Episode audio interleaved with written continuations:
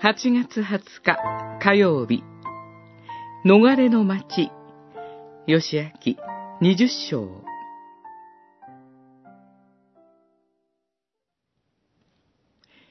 誤って人を殺した者が誰でも逃げ込み、共同体の前に立つ前に、血の復讐をする者の手にかかって死ぬことがないようにしたのである。二十章九節恋の殺人に対して、立法は血の復讐を許します。しかし、恨みなどによるのでない、過失による殺人の場合、立法は血の復讐を封じます。命は神が与えてくださった大切なものです。主なる神は、土の塵で人を形作り、その鼻に命の息を吹き入れられた。人はこうして生きるものとなった。創世記二章七節それほど大切な命を恋に奪う者は、自分の命を求められます。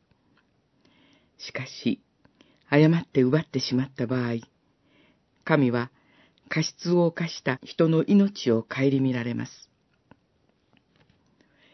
いたずらに人の命を奪うことが主の身旨ではありません。殺人という悪を正すのが正義であり、人の命を惜しまれるのが愛です。正義と愛とがギリギリのところで両立しているのが逃れの町の制度でしょう。主イエス・キリストは正義と愛とを貫かれて十字架の上で私たちのために死んでくださり、命の道を切り開いてくださいました。しかし、私たちがまだ罪人であったとき、キリストが私たちのために死んでくださったことにより、